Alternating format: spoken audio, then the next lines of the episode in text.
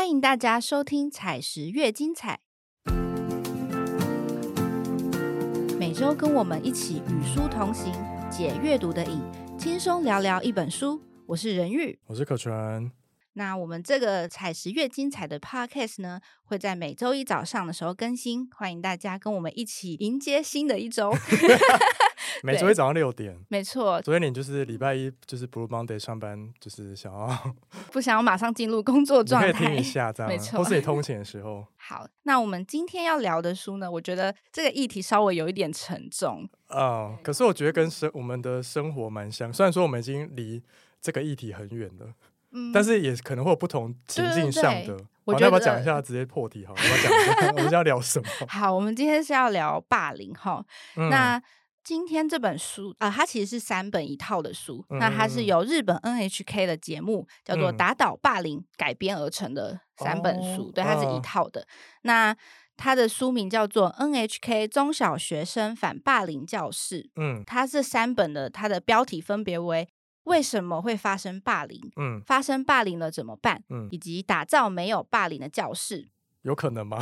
对，这是我们必须共同探讨的，就是一个理想标题，然后我们再朝这个目标前进。好，就是要打造零霸凌教室。但因为其实我们刚刚说这议题离我们很远，其实也没有，因为可能也会有职场的霸凌，或者是你不同情境下都有可能产生言语，包括网络霸凌也算。对啊，就其实我觉得霸凌其实真的不是局限在校园里面，甚至来到我们来到职场到社会上，还是会不停的发生这件事情。但我觉得，因为不管因为霸凌有很多层面，也有有被霸凌者，或是施加暴凌的人，或者是旁观者。对，其实我觉得或多或少你在求学，或是你在人生中多少可能都会遇到霸凌的状况。对你都是这三者的其中一个。对，但是这本书它其实给小朋友看的啦，但我觉得大人也可以看。我觉得是大人跟小朋友一起来看这本书会比较多的收获，然后你们可以讨论呢。嗯，对啊。然后呃，这个这个节目呢还在继续播，对，它还在播。对，然后它是由那个前偶像女团 A K B 四八以前的团团长 高桥南，以及一个千叶大学的教育系教授藤川教授他们共同主持的节目。嗯，对。那关于这套书，我的一些重点，首先它必须它一直在探讨一件事，就是什么样的班级容易发生霸凌。嗯，跟班级有关吗？嗯，就是什么样的班级气氛以及。如果班上同学处在什么样的状态，很有可能会造造成霸凌的发生。对，然后再来就是谁应该要来解决这个问题？到底是学生之间就要？自己解决吗？对，还是说家长要介入到什么程度，以及学校对学校应该要提供什么样的帮助？嗯，那他这套书呢？他是从加害者、受害者以及旁观者的角度，就是这个里面收录的故事都是有这三种都有，是对，然后一起来分析说，哎，到底我们在发生霸凌的时候，到底是发生了什么样问题？那我们可以怎么样预防，甚至说事后去解决它？那这套书呢？我稍微念一下它的简介，你念一下跟大家分享。好。那就像我前面说的，他们一直在探讨一件事，就是我们有没有可能打造零霸凌的校园？嗯，这是一个很大的标题。大家一起努力。对，然后在这套书就是透过节目组他们去探访。日本中小学真实的校园故事，嗯，然后分析背后的心理状态跟问题，希望呢能由学生、老师跟家长来共同解决霸凌问题。那他每一本书都会收录四个班级故事，对，从被调侃啊、被取绰号这种很小不容易被拒绝跟察觉的霸凌开始，到现在呢最容易面临的社群媒体跟网络霸凌。对，这真的是我们以前没有经历过。对，以前我们小时候没有什么赖群组。对，所以就什么霸凌都是直接来，不是传纸条。对对对，呃，对，有 有那种传赖啊，试一下传。对对，以前的确有那种传传纸条，全班都看过，只有你不知道。他没看过。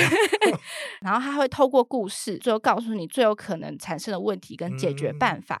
那他的这个故事每个章节后面，他还有一个网友投稿的环节。是对，就是有日本的小学生、中学生，他们去投稿他自己的问题，然后就会有教授他去回复他说啊，你应该要怎么做，以及鼓励这些。孩子他做的到底对或不对？嗯，那这本书呢？我们的目标群众，我们希望可以推荐给国小、中高年级，甚至到国高中都可以阅读，因为它里面的班级是从国小六年级到高中都有。然后我们希望是邀请请家长跟老师一起跟我们共读。虽然说年纪比较大的孩子已经不需要跟家长一起看，当时候找推荐的时候，也有邀请很多辅导老师嗯跟我们一起推广这件事情，希望说家长跟老师都可以一起参与这个议题的讨论。对，好。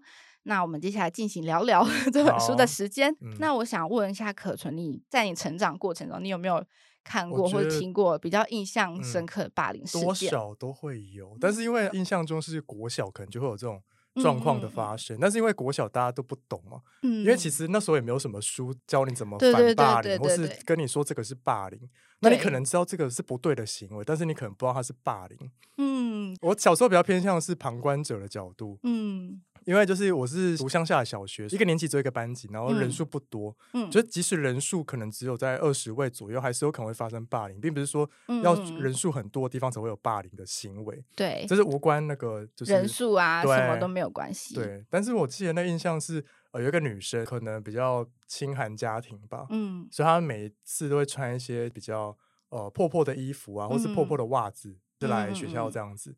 但是我们班上就是有一些白目的男生，对，那些白目男生，他们小时候可能也不懂事，我相信他们现在应该不会这样做，但是他们小时候就是会，比如说取笑他，或者是会把他的呃东西藏起来啊，或是把他东西丢掉啊，就会开一些很恶劣的玩笑。对，当然就 只是因为他的穿着比较跟可能一般人比较不一样，或者是他可能身上会有一些味道这样子，嗯，他就会容易成为被霸凌的目标。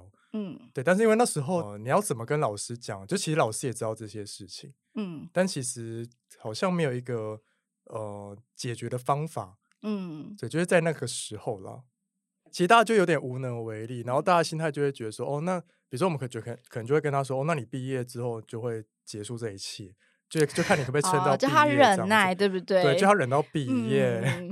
然后就说你国中之后就会这情况就会没有这件事，就不会再霸凌你这样子，是这样吗？会不会到国中就升级了？对啊，但是因为小时候真的不懂事，但是我觉得这本书真的是蛮适合，像你说国小、国中，因为我觉得这个霸凌的意识是需要从小建立的。对，就是这就包含你刚刚说网络霸凌，因为网络霸凌是最新最近这个年代才有的嘛。对。对啊，就像我们以前那个时候，哪知道什么是哪有什么网络霸？那时候根本就没有网络，好不好？对。所以我觉得有一些霸凌的观念从小建立是好的，因为他们可能在成长过程就可以比较可以清楚说这个是不好的，或者是我可以自己去找方法排解。那你呢？你有吗？其实我觉得，呃，我自己我觉得我比较幸运，我没有遇到。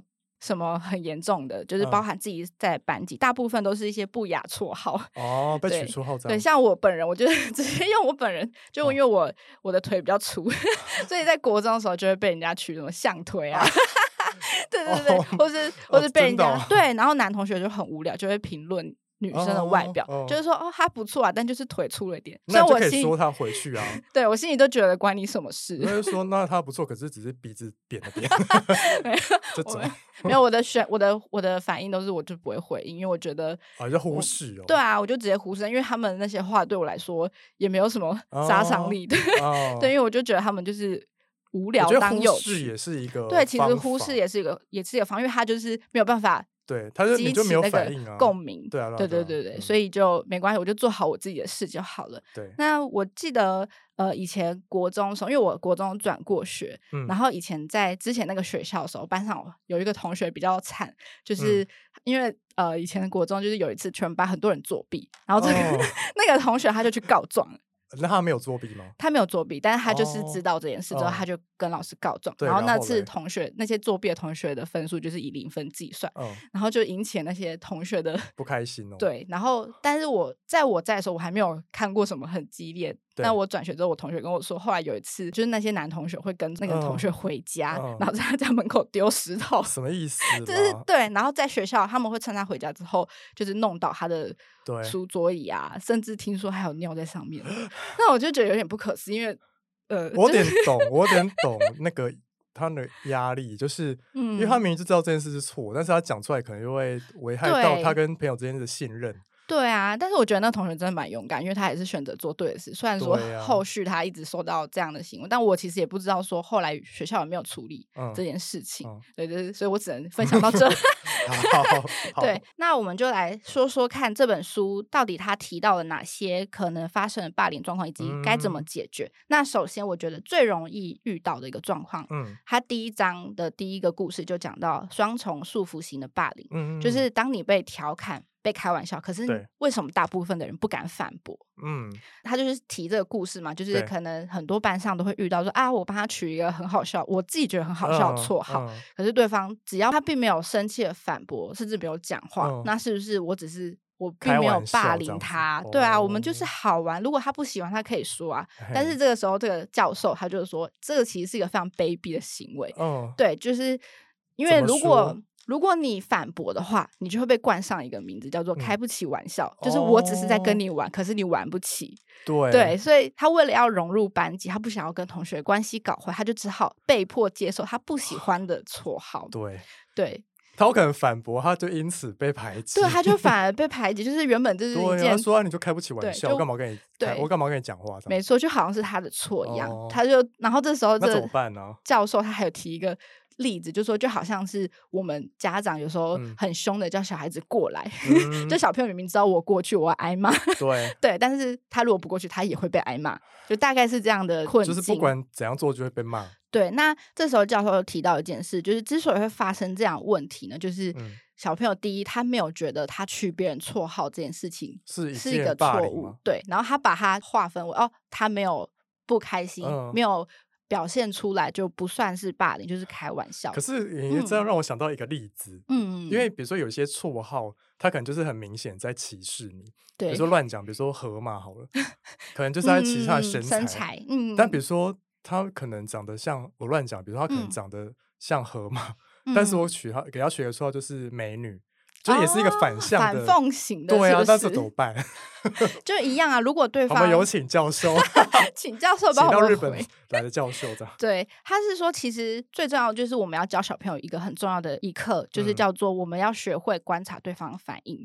就是我们不能，对对对，就是我真的相信，其实大部分小孩可能是没有恶意的，对，对他就是好玩，就是好玩，对，但他们可能没有想过这个后果会造成多么的严重，所以必须告诉孩子，我们必须学会反省，就是我们必须回想当下的状况是怎么样，然后观察对方反应，然后最重要的是。从小我们就要学会划清界限，什么意思？呃，我相信现在很多人长大以后都还学习一件事，叫划清你的人际界限，就是对方已经做了让我不舒服的反应，就不要再跟他来往。对对对，其实长大以后我们做这件事，好像呃也不是每个人都做得到，对，但是我们会一直在学习这件事。但其实小孩子也可以开始学习，就是怎么样主动告诉对方说你这样做我不喜欢。那他可以选择忽视吗？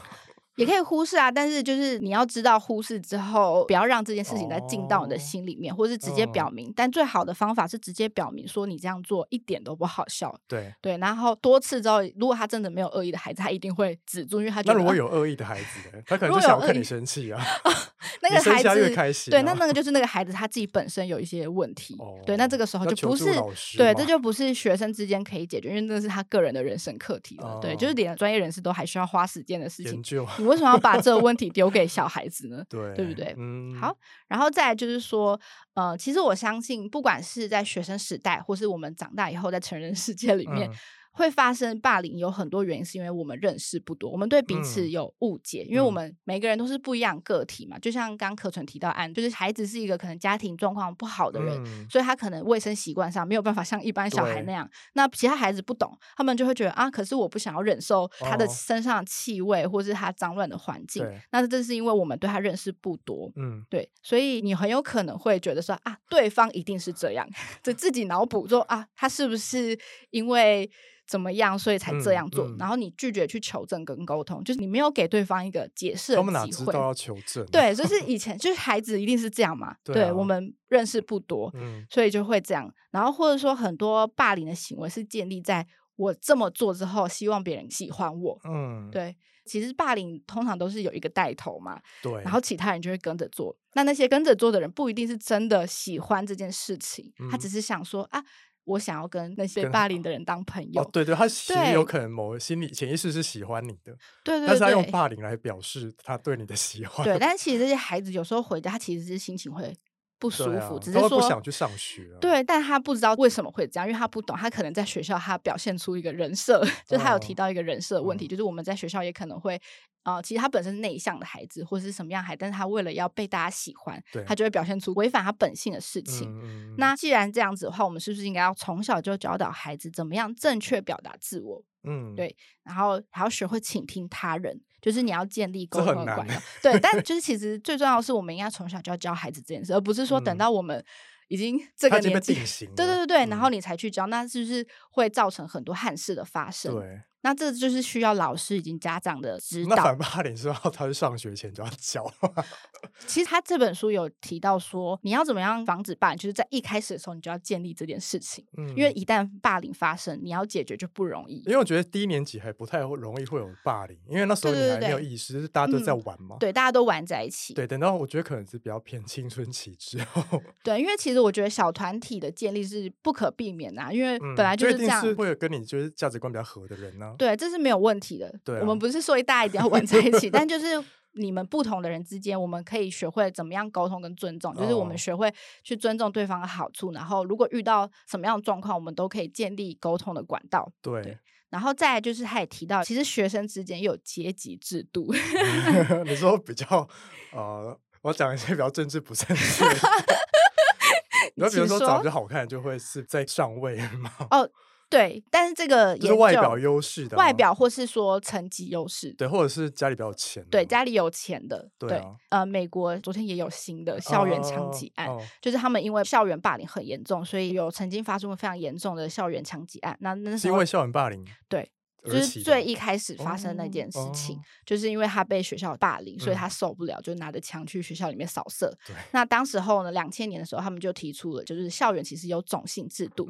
对我们一般听到种姓制度，就是印度，对，就是印度那个不可改变的，对对对 的那个阶级嘛。对，但是他说学校里面其实也有。那在这本书他提到，日本是把它分成一军、二军跟三军。一军就是那些最顶端学生，就是成绩好的那个经纪公司。一军就是可以上台表演，二军在坐在后面，这样。比如说一军有人突然不能怎样，才才可以上。但三军就是一直坐冷板凳。对，三军就是完全没有机会。对，就是大部分的学生都是二军，就是在中间。然后一军就是那些顶端，比如说他可能是学校风云人物，他成绩好，长得好看，然后家境可能也不错的，受到老师跟同学喜爱的。对。然后在二军就是大部分的同学就是一般人，然后最容易受到霸凌的族群就是三军哦。对他们就是一群。被边缘化的，那这样三军会不会想要创造四军？呃，也有可能，就他们有可能之间彼此霸凌哦，也是有可能，这是这是有可能发生的状况。那就像我们前面有说，其实形成小团体是很正常，尤其是当我们年纪越来越大之后，开始有自己的喜好，我们会寻找跟自己相同的人在一起。但是是谁赋予这些孩子权利，认为自己可以去指使别人，甚至霸凌别人？嗯，就是就很疑惑。但是呃，它里面有提到，其实大部分。通常会霸凌别人的都不一定是大家会觉得是不是那个义军的，就是顶端的，他其实不是。不然你二军其实二军的人，大部分对不是那种最厉害，因为其实你在最上面，你不一定需要透过霸凌同学来得到。他已经在上，对他已经在上面，然后可能是二军，他们为了要比如说你说要晋升一军吗？对，或是说想要靠拢一军的人，然后他们就会选择去霸凌，或是他下面的同学。一军的谁讨厌谁，对，然后就会帮他帮，但是他们就会帮他。一军的人不需要做任何事，对他根本不需要做。任何事，他就已经在那里。他为什么需要？他为什么还要花时间去霸凌别人？好残酷啊！对他其 实里面有提到，就是那个留言的部分，就有一个学生，他是他觉得他自己是属于义军的，哦，然后他就有发现，他有时候无心的讲一句话会造成别人痛苦，被霸凌。对他其实，但那不是他本意，他就觉得很痛苦，就反而造成他后来越来越讨厌上学。就竟然也有这样的事情，就是义军的讨厌上学。对，是他讨厌上学，因为他觉得他没有办法摆脱那种一举一动都要。被大家放大检视的感觉，压力真的很大。对，所以他就说，如果说你的班上已经形成了这种制度，你要翻身是很困难。所以为什么叫种姓制度？你说，如果你这三军就很难再变到二军哦。对，他说很困难。我不知道你有没有看过一部泰国的电影。怎么初恋这件小事？有，觉得女主角一开始是 被霸对对对，她就是那个三军最，她后来变漂亮之后直接变一军。对，其实也是可以透过努力来，觉得最重要就是你如果不去管这些事情，因为。呃，你终究会离开这个环境，对，所以就是你专注在自身努力的话，还是有可能改变。但是你这中间你就要忍受很多事情，因为它里面有提到一个故事，是 他们要参加一个学校活动，然后呢，就是大家提出自己的作品，嗯然后最后是匿名的，就后来投票最高票的作品竟然是一个被大家同学对被大家排挤的那个同学，然后当时候投票大家明明就选他，可是当。公布姓名之后，每一个人就开始骂他，就是，然后那个人就很难过，说啊，我明明透过我自己的努力得到认同，但是因为你们知道这个是我做的，你们反而就他是不是太早讲？他说等到 等到结束之后，那个是我提的。也许应该老师应该要注意这件事。对，因为他其实就是一个反转的机会啊。对对对反而变成因为他的原因造成他的专场没有被，但这也不是他的错。但我觉得那个是。因为反转这件事也是需要看时机的，对，然后必须有人去有意识的推动这件事情，所以我们必须要在班上，就是老师啊或者同学必须学会开启沟通的桥梁，嗯，就是我们要怎么样去看见每个同学的长处。有的人可能不擅长功课，他功课不好，但他可能他还有别的长处，比如说他其实很热心，对，喜欢帮助别人，或者是他可能很会打扫。对，就是我们必须学会去看到每个同学的长处，这好难哦。对，对，就是必须有意识的去改变这件事。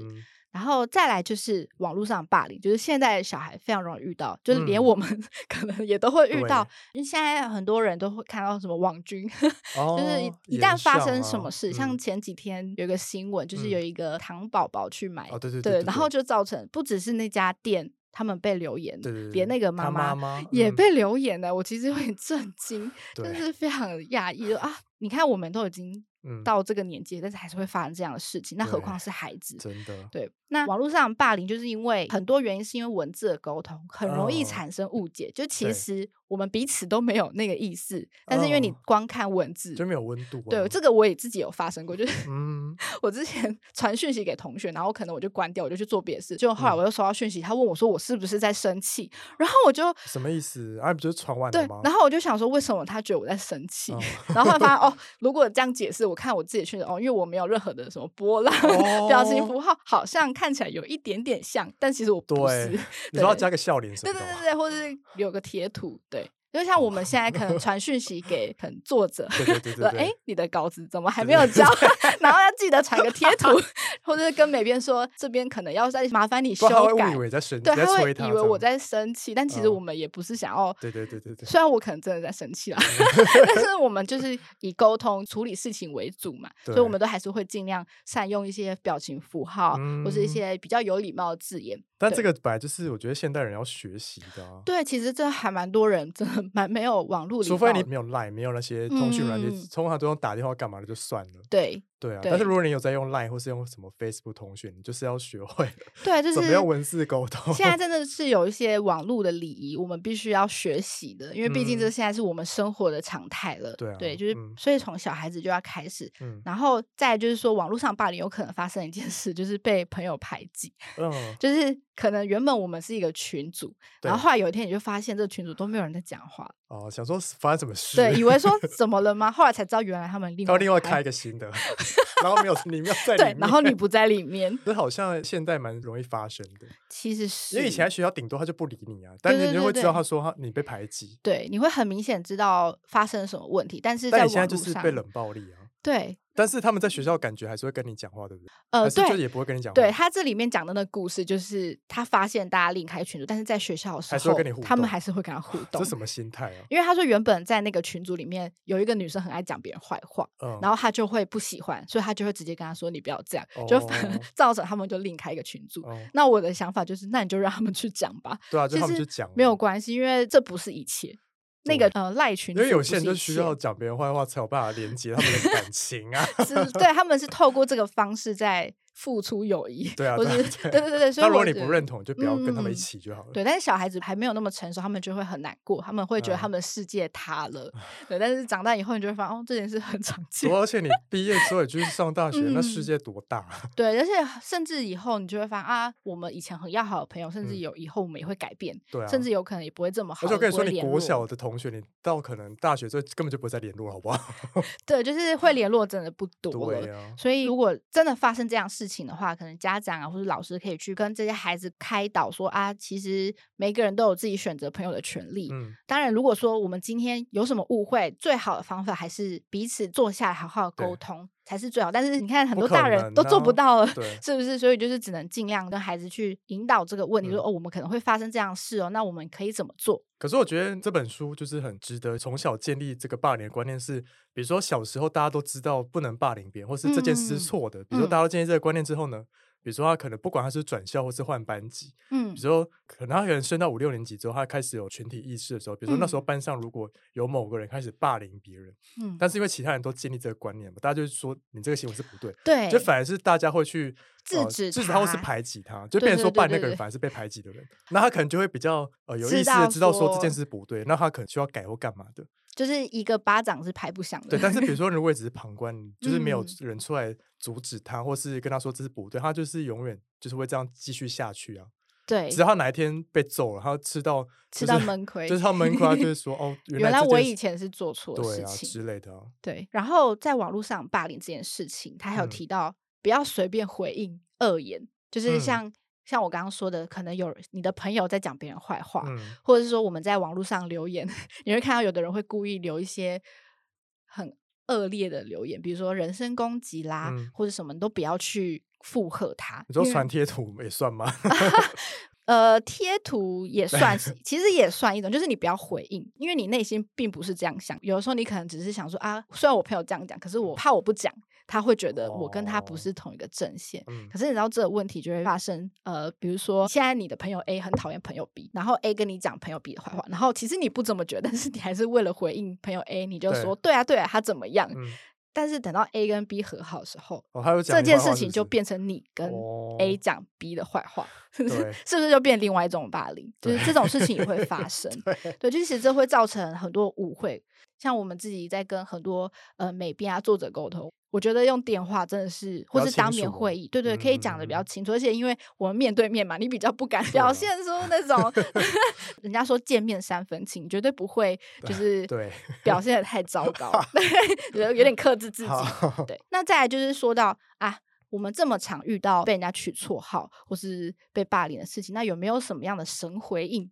嗯，哎，这就是我们现在不是很流行什么啊 神回啊？要怎样神回啊？就是有一些方法是，第一是把他踢出群组，把那个 霸凌的人踢出群组。哦，这也可以，但这就是建立在大家共识，就是我们这里一开始就讲清楚，我们这里不做任何的人身攻击。那如果你做了，我们就是请你离开。嗯，对，这也是一种。然后再来就是说，呃，现在很流行就是自嘲。就是我觉得这还蛮需要比较成熟的应对方法才有办法做的。那一般的学生可能就是，比如说你听到你的朋友被取一个很难听的绰号，对啊，他就有些很难过，还要自嘲。对，他有提到两种，一个就是他说啊。比如说，这个同学被叫大猩猩，一个女生被叫大猩猩，然后他就说：“哈，你是大猩猩，那我要当什么什么？就是我要当我要当河马 我要当大象，对，就是让这个场面变得稍微和乐一点。”所以被霸凌者的朋友，对对对，如果你是这个朋友的话，你可以这么做，或者是说你当场就拉着你朋友离开。如果是我，就一起骂回去。你就会直接骂说：“如果如果你说他是大猩猩，你是什么？”对啊，对啊，对啊。哎，其实我觉得有时候正面冲突可能比这个好一点呢，但是正面冲突就有可能会换成是你被欺负。因为其实我一些经验是，以前小时候班上啊，就是有两种被霸凌的人，一种是大家敢霸凌他，一种是大家不敢霸凌他。哦，不敢霸凌他的那个比较凶，嗯，然后大家就会不敢开他玩笑，因为知道开跟他开玩笑，他就会凶回去啊，或是会有冲突，所以大家只敢挑那些比较逆来顺受的人霸凌。嗯嗯，所以我觉得或许你态度强势一点是一个方法了。是，但是也有可能就是个性啊，就像你说，有的人天生就没有办法，就是他就是一个温顺，但是但是不能因为他这样就是他的错，对啊，对啊这不是他的错，所以还是需要一些我们可以想着，比如说马上离开现场，就是不要让这件事，不要让这个绰号一直 传下去。可是很难，嗯，因为在比如说在学校好了，他就是要在那边上完六年。才有办法离开那个环境啊。他不像我们职场，比如说在这间公司被霸凌，我待不下去，我离职就好了。但是他没，就是学生就没办法，就是碍于他被受限在那个学校里面，不然他是可以转学，也是一个方法。也可以转学换班级，就是所以就是要最后，如果你真的没办法处理，你必须要。请求帮助，对啊，就是你必须告知老师、家长，你没办法忍到对对对，或者说你已经用尽你所有可能的沟通，比如说你直接跟他说我不喜欢你这样，或者直接逃离，不要跟他正面回应。被霸凌者很累，对啊，就是不好教育那些霸凌人的人，就是，所以我们应该要从一开始就建立这件事，就是对啊，就告诉大家，每一个人都是平等，你都有可能成为霸凌者、被霸凌者，你甚至有可能是旁观者，那我们都应该要共同来让这件事不要发生，对对。那再来就是说，他最后一个故事呢是在讲，呃，他是一个日本的一个学生，他被霸凌之后自杀了。嗯，然后他留了一封信给大家。那封信他说，其实他觉得气氛很重要，就是大部分发生霸凌的状态是气氛导致，并不是每一个人都。讨厌他，对，只是说，因为如果你不跟着做，你好像就会被霸凌那种气氛，所以他认为我们可能有时候没办法阻止这气氛，嗯，但是你只要露出一个小小微笑，你选择试出善意的时候，其实就可以帮助别人。哦，对，就是你需要一个 可以反抗。我觉得这对好，因为觉得好像还是有点偏理想，是是理想，但是你哦。我其实看到这篇的时候，我有点哽咽，所以我就觉得，对啊，因为你就会想说啊，他这个孩子，他即使已经他自己是到绝境，可是还是提出了个解决方法，就是我希望每个人都会给我一个微笑给我一个微笑就好了。就是这啊，这么小一件事情，其实每个人都做得到。对，所以我们有时候可以静下来想一想，然后或许今天我们稍微做一点小小的改变，嗯，你的同学他的人生就会有不一样的发展。嗯，对，然后再就是说。呃，像可纯刚刚提到说，有的孩子他可能不知道他以前做的行为可能会造成别人的伤害。那当他意识到这件事情的时候，他要怎么办？你说他已经毕业很久，突然意识到小时候，或者说在他以前他做这件，他对别人做他没感觉，但是他被别人这样做了，然后他突然意识到啊，原来我做错事了。因为我记得书里面有个故事是，呃。就是有一个女生，她们是一个小群体，是，然后她们就会一起排挤别人，嗯，但是等到那个女生自己被被排挤，她受不了，就跟老师讲，老师反而跟她说：“哎，你以前是排挤别人的人，你现在被排挤是刚好而已。” 你记得这故事吗？我记得。对，我觉得天哪，这个社会，这个学校好残酷。对，其实，嗯，其实老师也不应该这样说。所以我觉得，就像你一开始说，就不要附和，你就是不要去淌这滩浑水，对你就是。洁身自爱，就是不要让这个气氛形成，不要让大家觉得说啊，我今天这样做是可以的。因为如果你跟着一起霸凌人的话，就是其实大家是会有这个印象，而且是很深刻的。对，而且其实你这样做，你做了这种违反，而且你之后如果再被霸凌，大家其实不会同情你。对啊，会觉得说你就是这样的人。不管，我觉得那老师可能态度有点心态有点不太正。但如果是以同学来说，他们根本就不会同情你，他们就觉得说你以前是霸凌别人，你凭什么现在被霸凌就要要求别人帮助你这样子？对啊，对啊，对，所以所以还是不要 霸凌别人。当然，当然，我们都不希望我们呃从小建立反霸凌观念。对，然后，但是如果说你真的。感就是有发现自己有做错什么事，或者说不一定是你霸凌别人，或者说你曾经觉得你做了什么事，呃，跟朋友之间有些误会，然后一直不知道怎么办。他也提到说，其实每个孩子都要学会一件事，叫坦诚自己的感受跟你的弱点，就是你为什么会这么做？为什么要霸凌别人呢？呃，不是，为什么？不一定是霸凌，就是你要去坦诚你自己心里面最深的感受，就是说啊，其实我这么做是因为我很害怕，我害怕被大家讨厌，所以我先先发制人，等等，然后勇敢道歉。可是很多人为什么不敢道歉？因为他觉得死要面子啊。对，再来就是说他很怕你不接受。